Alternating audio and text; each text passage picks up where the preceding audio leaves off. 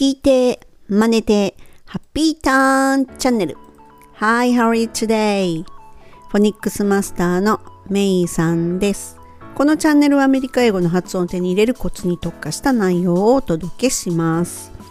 先日、ある人から知り合いの知り合いの方が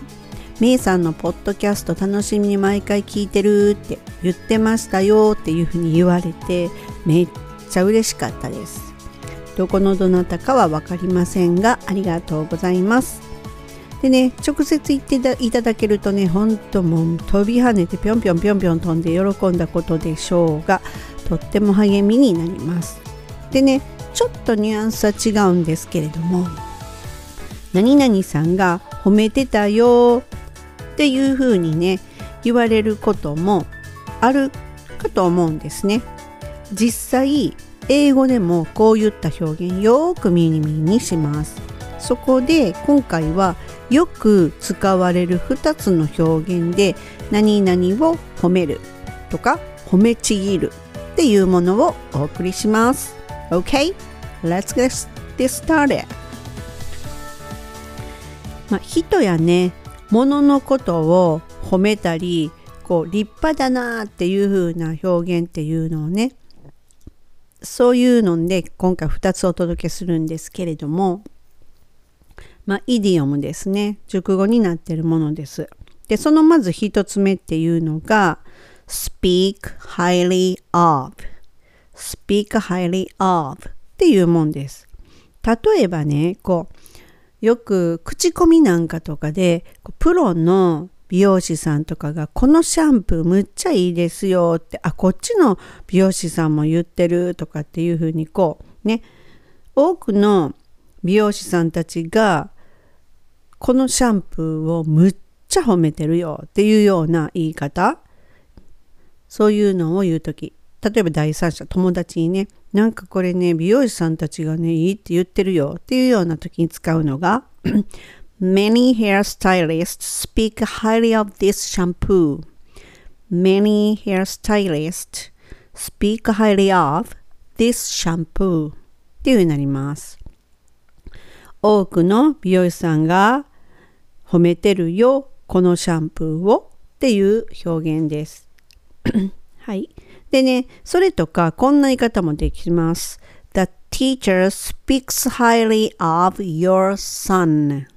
The teacher speaks highly of your son っていうような言い方もできます。なんかちょっとこれって、いやいやいや、ちょっとエコひいきっぽいなって感じるんですけれども、まあこれ例文なんでね。でね、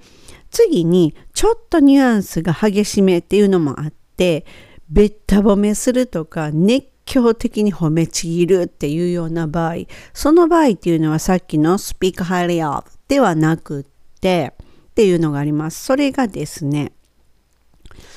rave about 何々 rave about 何々っていう言い方になるんですね。これっていうのは大好きなものとか人とかこうちょっとファンの要素むっちゃ強く推したいねんっていうようなそういうような時に、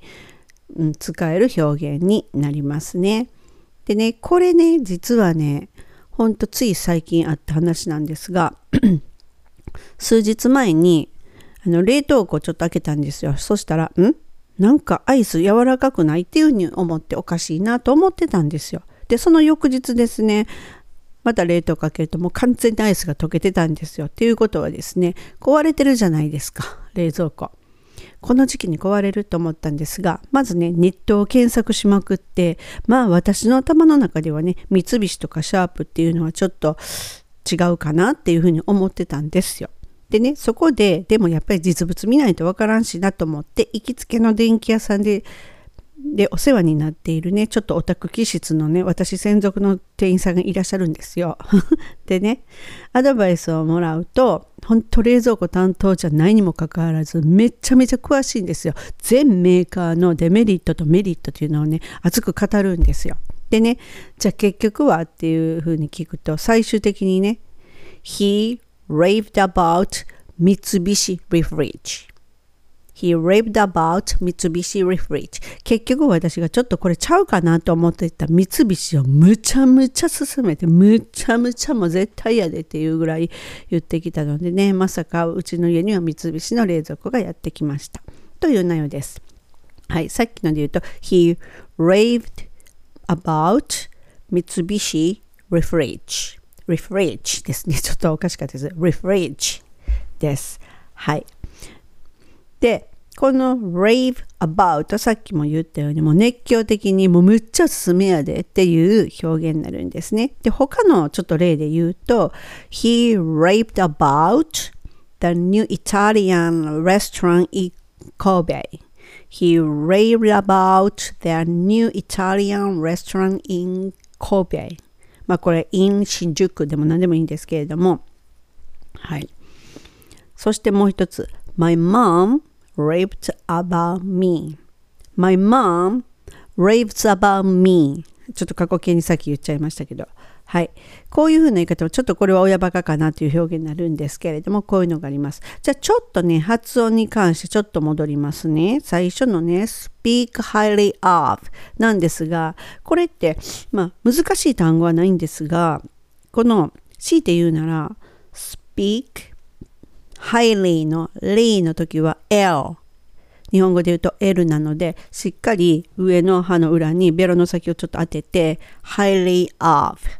でこれ of っていうのが日本語だと of ですが実は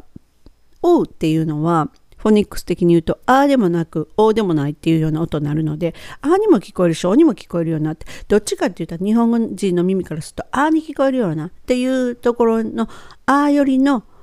音を出す方が英語っぽくなります。なので、speak highly of になります。speak highly of っていう風に言います。はい。で、もう一つのもう熱狂的にっていう方ですね。熱狂的に褒める。むちゃむちゃ褒める。そういう時っていうのは rave R なのでしっかりと R で始まる音って結構こもるっていう最初のね R にあるっていうのが難しいっていうふうによくね生徒さんに言われるんですね確かになんでどっちかというとーっていうふうにこもらしてから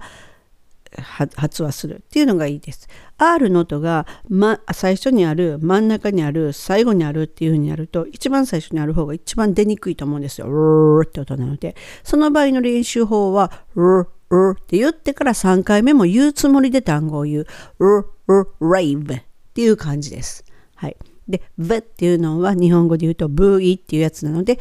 上の歯を下の唇にちょっと当てて v, v っていうふうに言います。